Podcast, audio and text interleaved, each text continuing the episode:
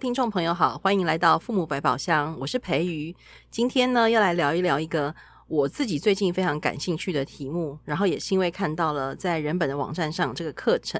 那既既然是课程，我们当然就要请到人本教育中心的主任雅萍来跟我们聊一聊这个课程到底怎么回事呢？雅萍，午安，Hello，大家好。雅萍，你知道我那个三不五时就会爬一下人本的网站嘛？哈、嗯，然后新学期了，总是会有新课程啊。然后呢，这一集我就想要直接切入，因为我看到这个课程的文字，我就觉得太多东西可以问。真的哈、哦？对，这个课呢，我标题就叫做“教孩子觉察、思考与合作”，横线建立家里的森林小学，是我们三小不招生了吗？错错错错错，我们要继续招生。当然还是继续招生啊，但是其实我们心里面常常想着说，因为我们办生小学三十几年了，那我们当然都知道了它的好，那不不论是对小孩或者是爸妈，但心里面就总觉得是不是所有的人都有机会来生小念？那但是我们在生小累积这么多的呃，对于小孩的互动方式啊，教学方法以及。对于爸妈关于亲子教育这这一块，我们所花的力气，其实这三十年来那个那个累积是相当不得了的。总想着说，应该也有机会让没有没有来生小念的孩子以及爸妈，能够知道说我们到底在做些什么。等一下，等一下，你是你的意思是说，如果我的小孩去念三小，然后人本教育基金会还买一送一，就是只不只教我的小孩，还教我。如果我的小孩当年念三小的话，嗯，还教我很多东西。对呀、啊，诶，就很多其实生小的爸妈，他们来让孩子念生小之后的最大的一个感触就是说，哇，我原来只是想着说把小孩送到生小来就好，没想到是全家一起念的生小。诶，真的很幸福诶。等一下，我你忽然想要再生一个小孩来？没有没有没有没有。但是我的意思是说，所以原来在啊生小的家长。当孩子就读生小期间，本来就会在人本上很多课。他一个学期有十堂的父母班，哇，开玩笑，很很认真的。我就我真的没有遇到任何学校对于亲子教育这一块这么重视。真的，好哦好。嗯、那但是为什么现在有机会把这个课程搬进基金会里头，让一般的家长，就是说我的小孩没有念森小，可是我也。可以来上这个课。我自己先说，嗯，我当时看到这个课的时候呢，我脑袋就浮现了四个字，因为看一下讲师群，有淑美，然后淑美是谁呢？是三小生活主任，也是教育基金会的副执行长，还有淑珍是三小的教学主任，还有乔兰是当然是执行长，还有青兰是三小的校务主任。我当时呢看到这四位讲师在这个思想篇的课程，我就有浮现四个字。叫一级主管，全部对出来为大家上课。对对，对，这个这个 idea 是怎么来的？这个 idea 其实是因为，嗯、我的不长进，因为一直以来就我是负责这个父母课程的这一块。那实际上就我们也常呃一直遇到一个困境啦，就是这个父母班我们到底应该怎么样做才能够吸引更多的家长？那我们有一次在那个主管的那个高峰会议，我就我就提了这个议题，想啊，请那些主管们帮忙想说，到底父母班还可以怎么样做才能够？达到别人的需求啊，或什么等等之类，结果那个石老师就悠悠的丢出一句话，他说：“我就不明白，他就想不懂，说你们为什么没有开一个课程，是建立家里的森林小学？”嗯，那当时其实我不太懂这句话的意思，然后那那当然就就石老师这么一声令下哈，他他那我们就。就就只好照办，虽然我们中间还是拖了一段时间，但后来呢，就认真的想，好吧，那我们就把这个课给开起来好了。嗯，所以石老师那一句话说，他的开头很有趣。对，他说我就想不懂，我就想不懂。所以呢，是因为石老师的想不懂，就让亚萍突然想通了。嗯，对啊，就因为原来。在想这件事情的时候，我我心里面想着是说，他也许对于一般家长来讲，他距离没那么近，感就就我们白话一点讲，也许没有那么接地气。所以我，我我那是因为还没有进入真正的细节，所以我心里面光在想说，哇，要要来办一个这个课程，也许没有那么想象的容易吧，这样。可是我看你的课程安排啊，我自己现在念一下，我为什么我看到一级主管之后，我会这么想要好好跟你聊一聊一聊这个课程。第一堂九月二十号是让孩子学会自主，然后重点是过程的思考，而非正确的决定。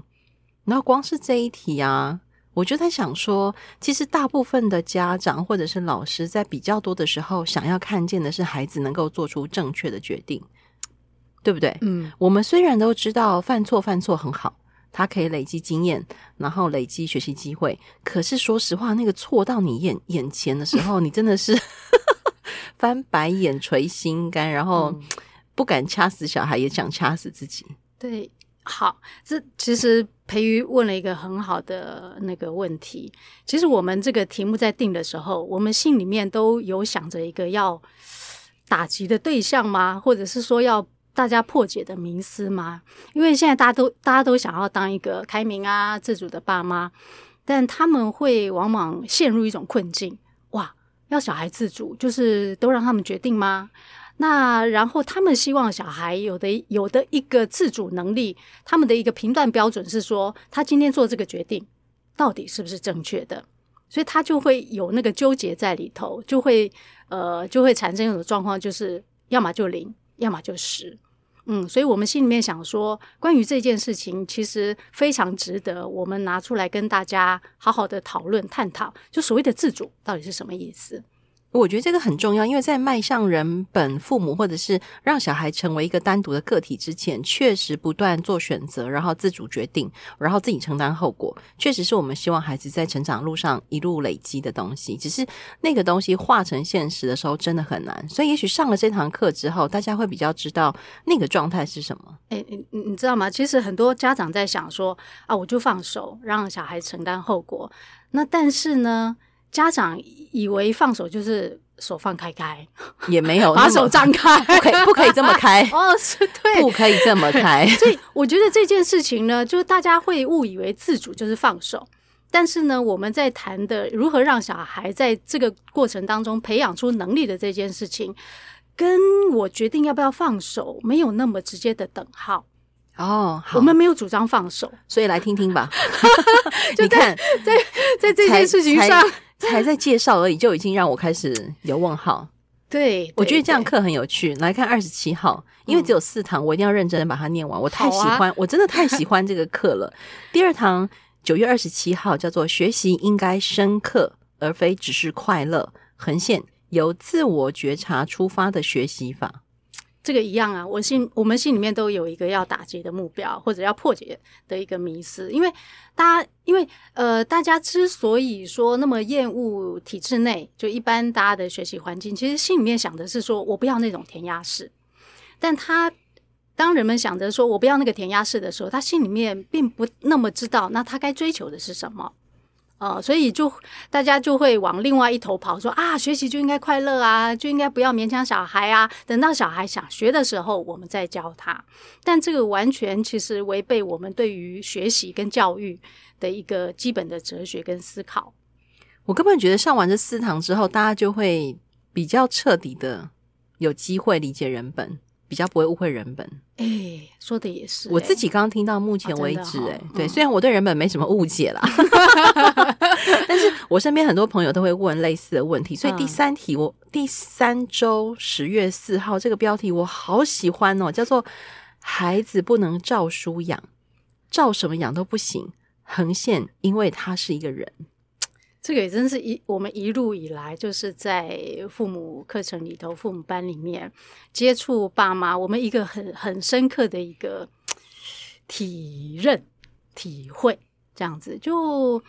老实说，我们不管在做什么事情，的确都会需要需要一个参考的东西。那对于爸妈来讲，其实就是那些教养书。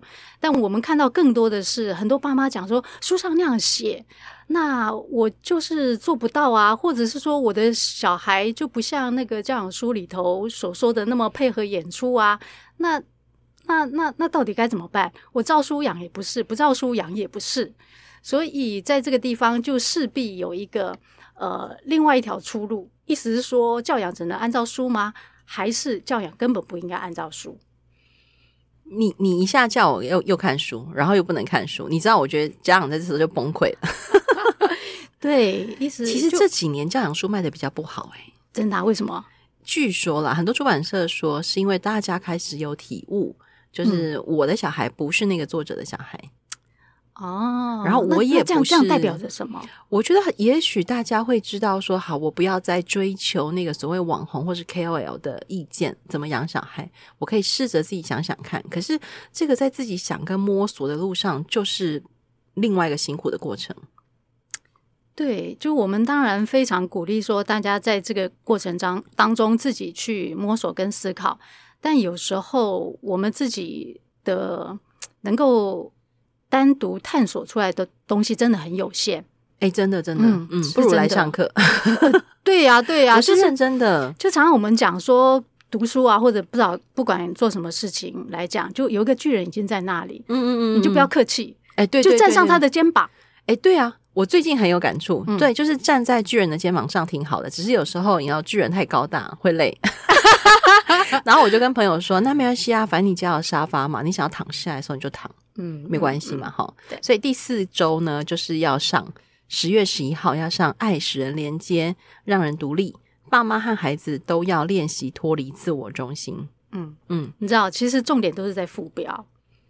有，我有发现 因为我们常常讲说，那个小孩都自我中心。那当然，我们会跟家长讲说，呃，自我中心其实是孩子在发展过程一个非常非常重要的能力。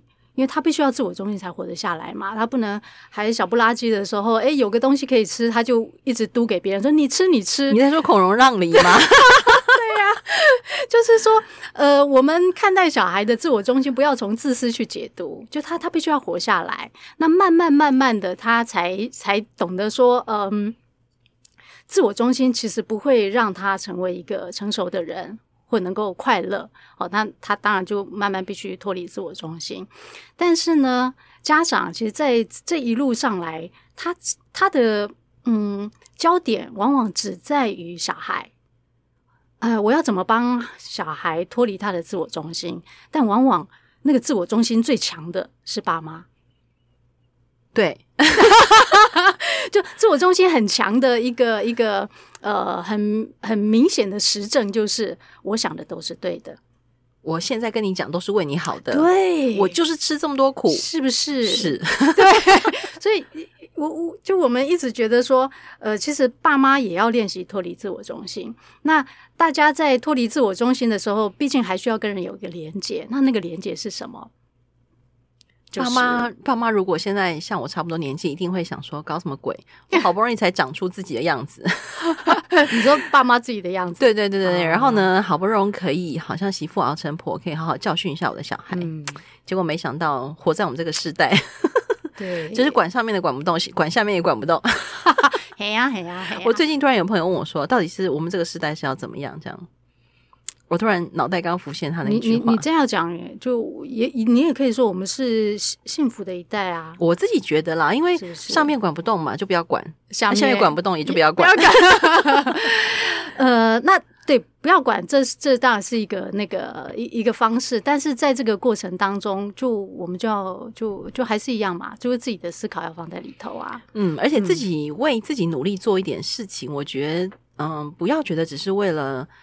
把小孩管好，才来这样上这个课。嗯嗯，我自己这样看完，我真的觉得在这个课程当中，也许很多这大人在小的时候没有被好好对待的东西，没有长好东西，会不会有机会在这课程当中的思想篇里面就长一些东西出来？你怎么发现的啊？我怎么发现的？对啊，因为光是第一个题目，我就觉得。嗯，自主这件事情，我真的也是花很多力气摸索。嗯嗯，那在看待小孩，哦，我先讲，我家小孩现在高二，嗯，就我我没有说放飞，可是他自己让自己放飞。哦哦，就是社团玩的很开心啊，然后而且校内校外一起玩，哇，这个生哎哈，嗯，然后跟我说阿里边欢乐了。哎，就是自己跟你讲，老母啊，变欢乐安呢。他说该考大学的时候就会去考了，这样。哦。啊，他没有讲下一句叫做“该读书的时候要读书”，我心里面自己帮他加这一句，嗯，但我忍住，嗯，好，然后我我老公知道我很纠葛，嗯，他就跟我说，男生都这样，你要忍耐，啊，那样你就忍耐，哎，他说他高中也是这样。哦，然后我就在想说，那个孩子的自主这件事情，因为我们看待的可能是想要有比较好的结果，我们在这个过程当中真的很难相信孩子这个时候的状态是清楚的，是明朗的，他是明白他自己的。我必须承认，我会有这个焦虑哦，但我也会练习去观察他的日常是不是如他自己所说，他是在一个状态里的。所以我觉得，与其一直担心自己的小孩，不如在这个课程中去想一想，呃，还可以用什么样的观点去看待自己，或者是看待小孩。就我们常常讲说，我们在父母班里面，呃，希望爸妈能够练习对小孩的方式，其实都要拿来对自己。对啊，其实对于爸妈来讲，他们不管做任何决定，关于自己的决定也好，关于小孩的决定也好，他们心里面通常不会注意到说，我在这个过程里面，我进行了什么思考。他们心里面一直想着的是说，我这个决定到底做的对不对？哦，然后甚至他们会想的是，这个决定会换来什么结果？嗯嗯，然后那个结果好不好？嗯，是不是我可以接受？对，嗯，所以这个课真的不是只是要他们去教小孩，就爸妈自己就要开始练习这件事情。就是我们常常讲说，如果爸妈不曾对于这件事情他有个深刻的体会，他知道说。嗯，我在这个中间的确，我有把一些事情想清楚。那我好像，好，这个这个都是一个光谱，就我们没有说绝对。似乎我也就比较能够去承担这个事情的后果。就是人能能够承担事情后果，并不是在于说，当事情发生的时候，比较不好的那个结果发生的时候，我心脏够不够强，而是当我在这个一路的过程里面。我自己知道我心里面在想什么，我做的决定是什么的时候，人对于结果都都会比较坦然嘞。就是我我常会分享的一个经验是说，就因为我我小孩反正就就跳舞嘛，啊，然后就常有的学员会问我说：“哎，会不会有一天你的小孩回过头来怪你，说你怎么没有跟我讲社会这么险恶？怎么啦？真的吗？”真的有人这样问我啊？你怎么你你那个小孩会不会回来跟人讲说，诶，你不知道这是你怎么当初没有跟我讲说这个社会那么的现实？那个你一定就是还是要要那个走这个读书的这个这个这个这条道路。人家他跳舞又没有不读书，哎，但哎，你你问的好，一般人就会觉得跳舞就不会读书，什么鬼啦？真的。然后然后当当他回头这样问我的时候，哎，我我我还认真的想了一下。那我就说，嗯，应该不会吧，因为这中间他每一个他要做决定的这个重要的关键点，就算不是重要的关键点，一些小小的事情，其实我都是让他自己想过，然后自己做决定。那如果这每一件事情都是他自己做的决定，他 如果脑袋够清楚，他他不会是要回头来怪我。而且他也不会好。假设他突然在人生某个坎站好了，嗯，好有一个小小的卡点，嗯，他也不会在那个卡点回过来回过来怪爸妈。我觉得他会有能力，真的，真的不会。我觉得他会有能力在那个卡点上去问自己说：“诶，那我接下来可以干嘛？”嗯，哦，或者说我现在卡住的这个状态是为了什么？对啊，对，就因为他他他就人如果习惯去思考这些事情的话，他应该是会往那一头走。那我就说啊，那就退一万步。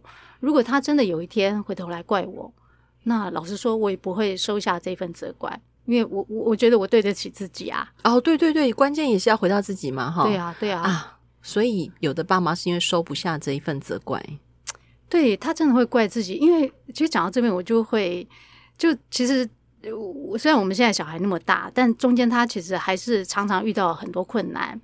那我也常常会回头自己想。诶，我是不是做的太少？我是不是没有帮他这个多规划一下未来，帮他多找一点资源？就我我会常常问自己这句话，但是就当我问了自己这句话，就想完之后，我就我我给自己答案是说不会耶。就是如果再来一次，我大概也不会再做更多什么，因为这个就是我对于跟小孩互动的方式，我已经能做的最好的一个决定跟方式。所以，嗯，对，就是不会呀，不太会怪自己做的不够多。我，我希望大家来上完这个课之后，至少有雅萍一半，好吧，三分之一的清楚。不要说豁达啦，应该是说清楚，就是至少你不要什么事情都拿拿来责备自己。对对对对对，不然这样活到老很可怜。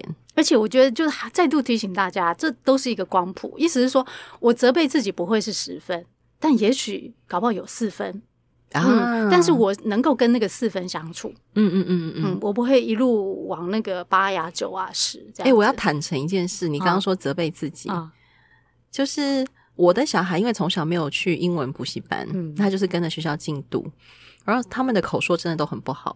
然后曾经我有问过他们说，呃，有没有责怪我没让他们去特别去加强英文，然后口说很厉害这样。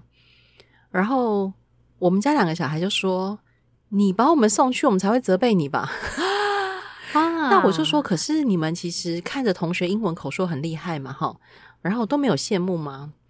我们家老二就说：“是你羡慕吧？”哇塞！哎、欸，我觉得哈，你们家两个儿子 就没没再跟我客气了，真的，我的客气。对对对，他然后但是他就往下说，他说：“你从小没教我讲台语，我现在才生气。”哎呀，反而是这件事，为什么？因为他都是你知道为什么吗？因为他同学都用台语骂他，他听不懂。啊，安内哦，那讲讲到这个台语，我就反正我们随便鬼聊。反正那天什么，我今天很认真来教这个课程。那那个，反正我们就就就就随便聊嘛，哈。哎，我儿子其实也不太会说台语。然后那天，反正他在跟我分享个什么事情，然后他就忽然跟我讲说：“哦，这个事情我实在是没法度。”我听到他说我话抖，我就很惊讶，说：“哇，你你怎么会说台语这样子？”他说：“就你以前有跟我讲，有的。”有的话真的要用台语才能够表达出那种感觉，他现在就是这种心情，一定要用“无法度”这三个字才足以 表达他现在的沮丧跟不知道该怎么办。那个华语比较好的人，现在可能想要纠正我们两个，说其实华语也有，但 是但是“我画抖”这三个字真的好好传神哦。对呀、啊，我儿子最常讲的是欧北共“欧北共”，欧北共，因为他觉得欧北共这个黑白的那个很有画面感，嗯嗯嗯，然后。马上就可以拿来定夺那个老师有没有欧北共这样子，哦、就是他他讲不出说啊老师乱讲，或者是他、嗯、啊老师讲的不对，嗯、他觉得欧北共真的好有画面。好、嗯，我们聊这么多，我很好奇，就是你有你在这个课程介绍里面，你有写到说家里面如果你的小孩还是学龄前也适用，嗯。嗯，我觉得大家会很怀疑说跟我一样，我小孩还这么小，嗯。你就嗯嗯，因为你看我我之所以有那个刮胡，就怕大家误以为啊，只有那个学龄学龄的小孩才适用，但是其实就更欢迎学龄前的那个爸妈来，因为在这个思想篇里面，他谈的其实都是一个很重要核心的跟小孩互动的教养的一个核心观念，所以越早知道真的是越好。真的，我这个这个时候就要说，嗯，要早知道，真的 要不要输在起跑点？什么千金早那个难买早知道，现在只要两千两百元就可以买到早知道。哎、欸，真的只要两千两百，而且我觉得，因为疫情其实改变了很多事情，所以这个课程也很特别。就是我们虽然不开放单选，但是我们除了有实体课之外，我们还有同步线上课，只要用 Cisco Webs 就可以上课。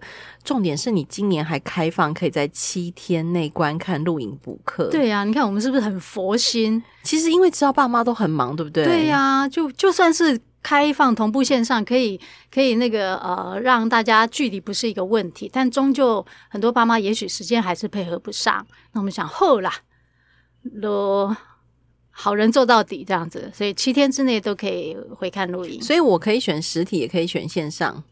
那你可以选观看录影。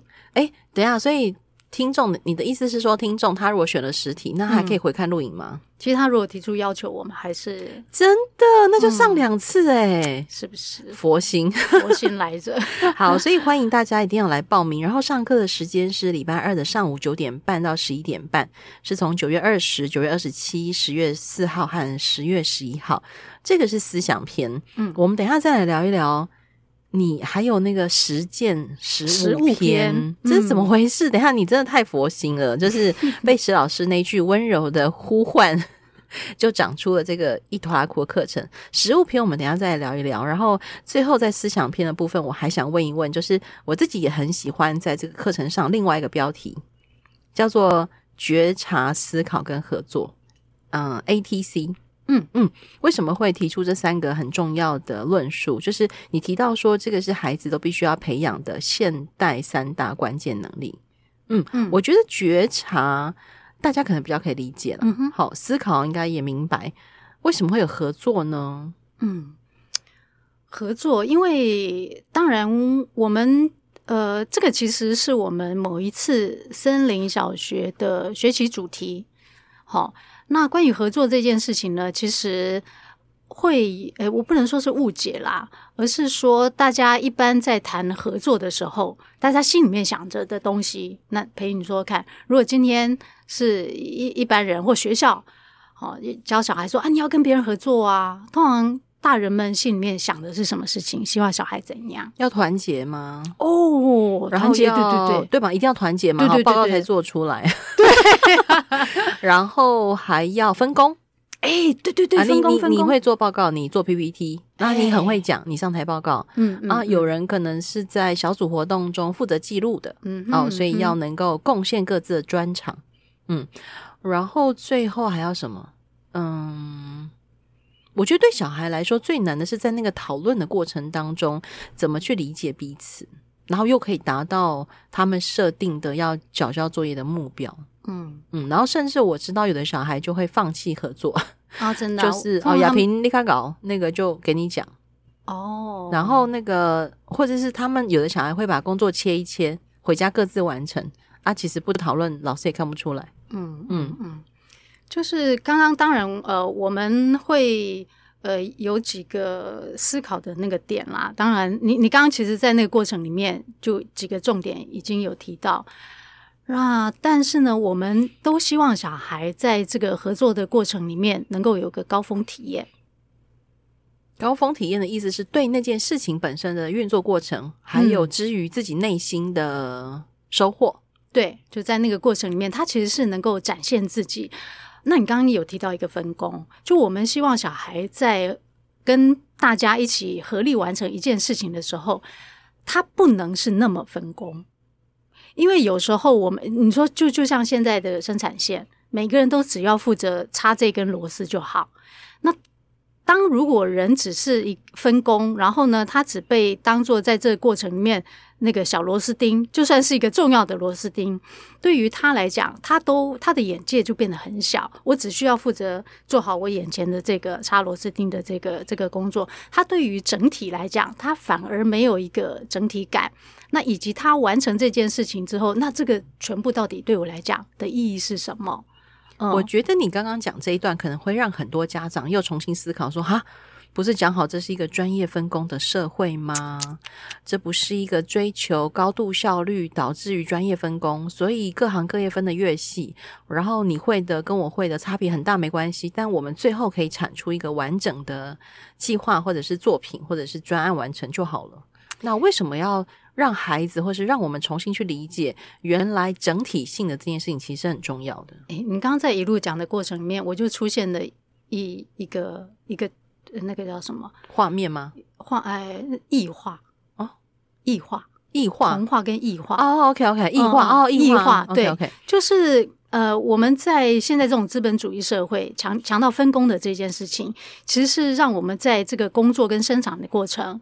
慢慢的被异化了，对不对？来，培宇，你要不要跟大家解释一下 异化是什么？因为我现在有点解，我没有办法很精准。对，我现在没办法精准解释，但是大家可以查一下社会学，异就是 差异的异，化学的话异化，嗯，就等于白话的说，是不是可以讲说，在这个过程里面，我越来。越不是自己啊，这是不是可以？应该是说，你越来越不是一个人了。哦，我觉得本质上你变成是一个工具。对对对对。所以那个异化是指人跟工具的差别。嗯嗯。当我只是为了把这台车子做完，所以我只要负责嗯、呃、做烤漆，好好装这个轮胎。那可是我并不知道整体的车子的运作的这件事情到底重不重要。在以前。呃，工业革命的那个时代之后，大家可能觉得哎不重要，反正我们可以快速把车子装完，嗯哼嗯，然后生产线可以完成，然后所有所需的物资可以大量的生产。可是好像回到这个时代，其实我们知道不大可以这样，嗯嗯嗯嗯嗯，对啊。所以原来合作这件事情，其实也是我们希望在课程里面让家长重新去理解这件事情，因为。我自己的小孩，说实话，他在国中做报告的时候非常痛苦，就是因为合作这件事情。那他们真的就是非常准确的分工，嗯，然后老师也觉得，嗯、呃，好像没有什么不好，嗯嗯，因为这个是童军老师派下来的功课。那可是。在这个过程当中，我 somehow 我觉得怪怪的，嗯，不过我现在知道回去可以怎么跟他聊了，嗯哼，嗯嗯。嗯，但是没关系，报告已经做完了，但还是可以聊，对啊，对啊，对啊，嗯，不过他自己在乐团里面有学到合作这件事情，哦，就是原来声音要搭在一起好听这件事情，不是乐乐谱随便写写而已。对，哎，这个其实我们那个就是老师他那个 YouTube 其实有一系列教教孩子觉察、思考与合作，他有用各种的例子在谈合作这件事情，然后里面就有谈到音乐，就是你刚提的音乐。那我们在那个在那一集里头呢，我们是透过和声来谈合作这件事情，还蛮有趣的。哦，对啊，因为我不是学音乐的嘛，然后那时候他被分到第二部，嗯，然后。嗯，我们家哥就问他说：“第二步就是比较不会，对不对？”然后真的这种事哦？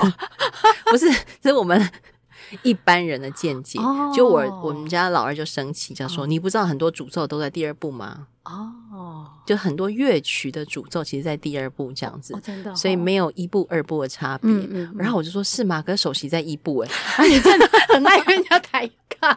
”结果害他那一天很认真教了我们很多乐章乐曲，哦、其实是诅咒在二部，然后怎样怎样怎样怎样。哎塞，我想说不错哎，就是我还因为这样学到这个，对对对，所以合作这件事情真的很重要哈。嗯、所以呢，在我们让我们认真广告一下这个课，因为我自己觉得这个课要开起来很不容易。嗯哼嗯，然后我也很希望它可以一直开下去。至少开个三届，三年吧，三年呢、啊？对，可可以吗？其实好希望哦。那那，但是我们有时候就是就生怕大家觉得哇，你下在一起啥？你们谈的好好深远呢、哦？为什么不是教我说当小孩那个不听话啊，或者是说不乖乖吃饭的时候，我该怎么办？这个很多人谈的啦，轮不到我们哦，真的，我们谈的没有别人好。我们谈的也有很好，你知道我为什么这么说吗？因为我最近确诊的七天关在家，除了看很多剧、看很多书之外，我还把那个石老师跟乔安的那个 podcast 啊都听过一遍，再听一遍，然后我就觉得好好笑，好好笑，听了睡不着吗？对对对，我刚才还想说，我们讲没有别人好的意思，就是说我们就没有 focus 在那件事情上，想跟家长只聊那件事情了。对，所以我的意思是说，我们谈的不够好，不是说我们不够好，嗯，我们不够会，而是说，如果只要解那个啊，就不用来找我们了。说的也是，哎，五高不？完了，我觉得有被那个石老师附身。但是我们在在这边，呃，大家在这边可以学到的东西呢，对于远超过，远超过，远远超过。那而且当会了这些之后呢，呃。那些比较细微方法上的事情，其实也就自然会通。哎，真的会，这是重点，真的会，嗯，真的，嗯，有时候没有通的时候会怎么办？你知道吗？怎么办？我下一集再告诉你。啊、好了，今天再度谢谢雅萍，然后那个这个课程就请大家上人本的脸书。嗯哼嗯，在脸书上有有相关课程的连接，不要怀疑，给他点下去报名就对。然后也因为可以录影观看七天，所以呢，非常鼓励大家也分享给你身边的亲朋好友。如果你的小孩，我觉得小孩就算在大学也可以上这个课，诶，你知道吗？我们这一次有三个从国外要连线来上课的，也是因为小孩是大学了吗？呃，没有没有没有，他小孩多大？啊应该就是小小孩，并不是大学。就是，所以我的意思是说，就我们这个课这一次真的就那个一直扩及到那个海内外。嗯，就是我自己我要看录影 哦，亚萍。一级主管的课我都没有上过呢，真的真的好。我们等一下再来聊一聊实物篇。今天谢谢亚萍，谢谢大家，拜拜，拜拜。